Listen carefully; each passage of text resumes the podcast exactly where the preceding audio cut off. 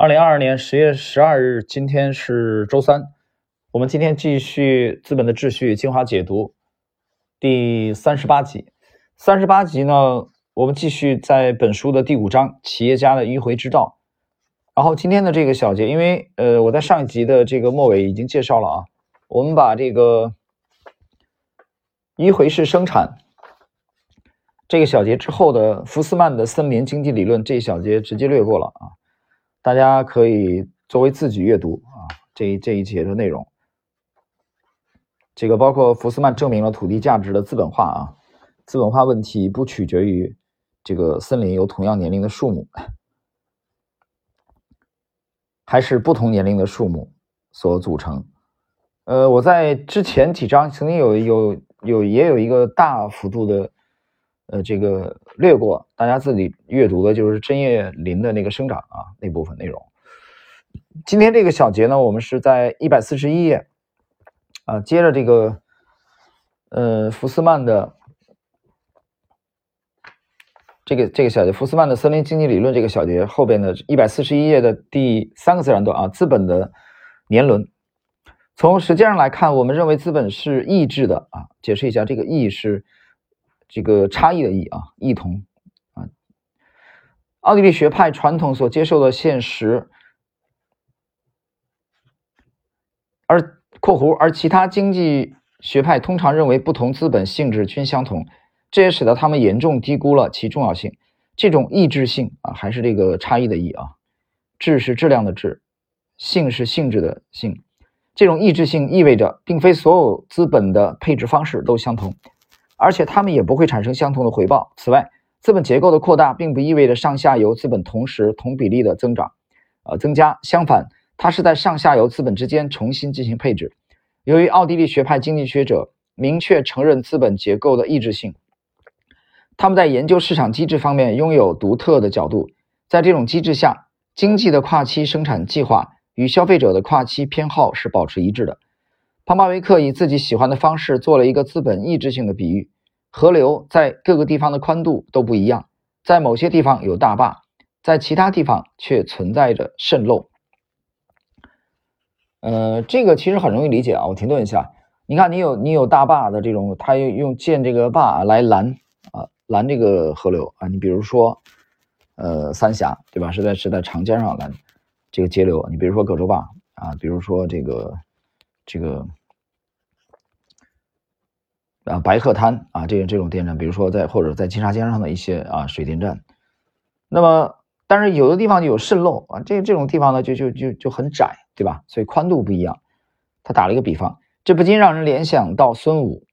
最棒的是，我们能很方便的回到我们的针叶树主题。庞巴维克提供了一种描述一棵树生长的方式，即树干的横切面揭示其生长的年轮，就像同心圆一样。然后说到这儿呢，他这这部书当中，他这个图五点一啊，列了列了一个图啊，对比的两个同心圆，左侧是大的，右侧是小的，这个是庞巴维克年轮。他想说明什么问题呢？我们看他以下的论述：正如我在整本书中所论述的那样，还有什么比跨期的期限的期啊，跨越的跨的累积手段更能体现生产性投资的成功？一个人如果忽略这种跨期结构，如果失去视野的宽度，生产效率就会丧失。图五点一也许应该贴在每个人的电脑屏幕上。这个有意思啊！这个斯皮斯纳格尔对对这个图其实挺推崇啊，对这个庞巴维克年轮。即使这本书除了清晰的阐明这个道理以外，没有起到其他任何作用，也算达到了我的预期目标啊。他说让每个人都把这个庞巴维克年轮贴在自己的电脑上啊。我们先看这这个同心圆它的描述，如同心圆所示，生产过程和价值积累从核心逐渐发散，随着时间的推移，更多生产要素被加入。停顿一下，这个核心其实指的就是同心圆的这个圆心的位置啊。中间层越多，呃，生产过程不断的向外拓展，将它们转化为不同的中间产品。中间层越多，圆环也就越多。处在最外层的圆环，即作为最终成品走向市场。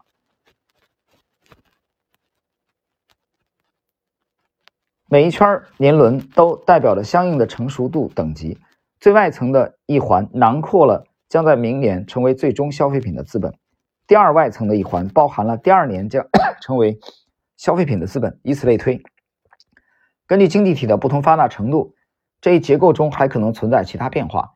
假设在一个非常不发达的经济体中，只存在一种原材料或一种商品，也许是一种基本的手工挖掘工具，那么整个结构将由单一圆环组成。再比如说，对于某个高度工业化的经济体而言，其相应结构将由多个圆环内嵌而成，其宽度代表相应资产类别的规模。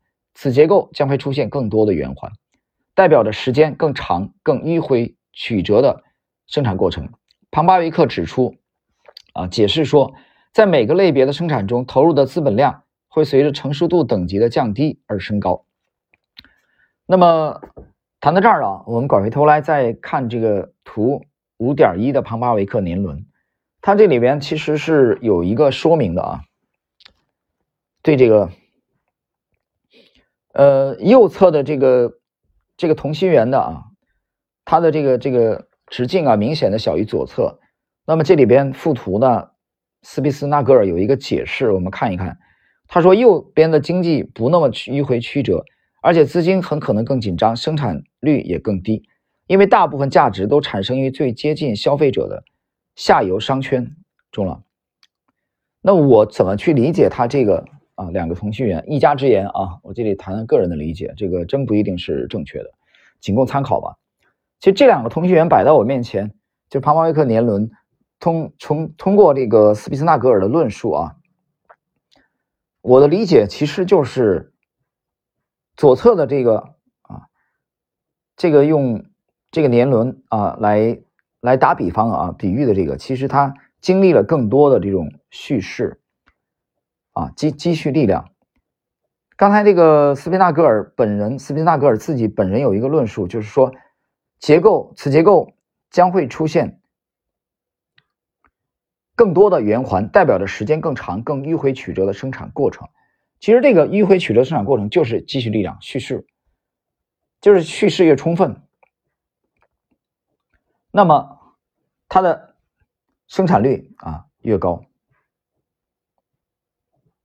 所以是对这两个同心圆啊，我的理解是这样的啊，大家有兴趣的去参考一下本书。我们接着 接着来看，庞巴维克指出，资本结构是具有累积性的，其实是。括弧自催化效应，前面出现的会导向并包含在后来者中。实际上，我们可能会想到，在下一个环中，所有先前的资本和投入被凝结（括弧或者更准确的说，被囊括在一起）。呃，停顿一下啊，他说这个，他这儿谈到说之前的资本和投入被凝结啊，或者被囊括在一起。呃，我忽然想到了一个问题啊，就就读到这儿的时候，就读到这儿，我 忽然想到一个什么问题呢？就是因为看了一个这个这个，大家可能看到了相关的报道啊，就是你你对一个科技型的生产的企业来说啊，或者说一个行业来说，这个做做学问、做做科研啊，这这是来不得半点弄虚作假啊、吹牛逼的。所以说，我觉得。呃，所以我觉得有有很多的这这这些文人啊，就就非常扯淡的，啊，他把他把一个乌托邦，其实明知道是扯淡的、很无聊的、不存在的东西，把它当成真理在在忽悠啊，在在吹牛逼，牛逼哄哄的，啊，用各种华丽的辞藻啊、宏大的叙事在忽悠。但是你不管怎么忽悠，我经常讲，就是我不管你的言辞怎么样，我只看你的底层逻辑，你核心的东西没有。核心的东西你不是你的，核心的东西你生产不出来，为什么生产不出来？因为你的，你的这个架构，你的架构里头其实就不允许核心的生产力的进步，或者是这么说，你整个这个架构是排斥生产力进步的，或者还可以认为说，你整个的架构实际上就是对生产力进步的一种阻碍。难道不是吗？那为什么核心的东西迟迟出不来呢？就是因为你在扯淡，就是因为你沉溺在乌托邦当中，对吧？所以一到关键时刻，你发现核心的东西都不是你的，该撤的时候全撤，你直接傻了吧？所以这时候他怎么办呢？你放心吧，啊，他他有办法，啊，他到之前的几千年当中去找自信。但是你之前的几千年，你再牛逼，那已经过去了，那是古代。在现在的这个这个时代，在科技高度发达的，而且像一些核心的东西，比如说 芯片，它都不是靠一个国家，啊，不是靠一个经济体，而且不是靠一代人的努力就可以完成的真正的高精尖科技的时候，它靠的是持续的资本的积累，它靠的是这个无限的激发科科技团体、科研人员的这个积极性，对吧？你得让他生活安稳吧，你得让他有奔头吧。你要帮他卸掉包袱吧，对吧？你得让他有时间、有精力、不受干扰的去做科研吧。啊，如果这些都不具备，那我问你，那不是扯淡吗？那就是扯淡。我们继续，例如一种最基本的、可追溯到一万年前的资本品就是山羊，它可以作为肉食被消耗。或者（括弧）如果是雌性的话，作为一种间接工具生产羊奶供人们食用。此外，羊奶再加上山羊的胃和凝乳酶，可以成为奶酪的生产原料。奶酪或许啊，也许又可以成为制作干烙火锅的配料等等。每一种消费品反过来又成为另一种中间产品，包含在下一个消费品的生产中，并且每一种都。为一个迂回性越来越强的生产过程增加新的一环。现在不杀山羊，就像留着金鹅不杀。这个金色的金啊，鹅是那个鸡鸭鹅的鹅。饿着肚子等几个月，就能得到大量精美的山羊奶制品。简而言之，这就是资本主义的跨期权衡，是人类从过去仅能糊口的生活状态里走出来的原因。呃，最后这句话很有意思啊，很有意思。今天这集非常简短，我觉得他最后这句话，我，呃，他说从过去仅能糊口的生活状态里走出来的原因，其实我第一次读到的时候，我觉得挺有感触的，啊，挺有感触的。我们把这段话作为整个呃今天这一集的结束吧。呃，如果说你的梦想，如果说一个一个一个族群啊，一块土地的梦想是只是为了仅仅只是为了糊口，嗯，的话。那么你可以永远沉浸在你的乌托邦里。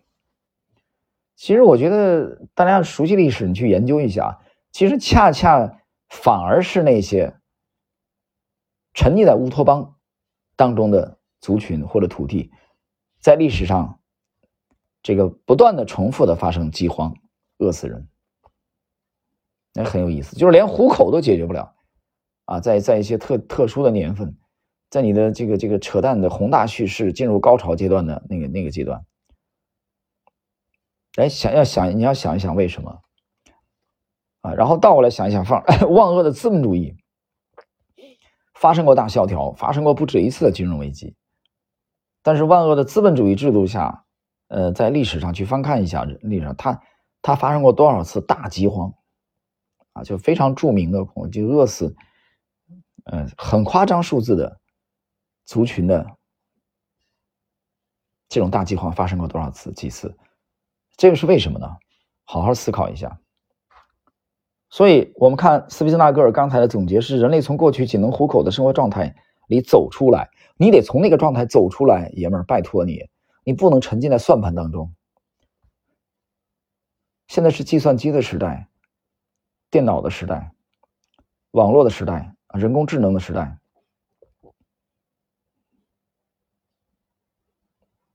所以我觉得奥派啊，我经常讲，奥派既是试金石，也是照妖镜。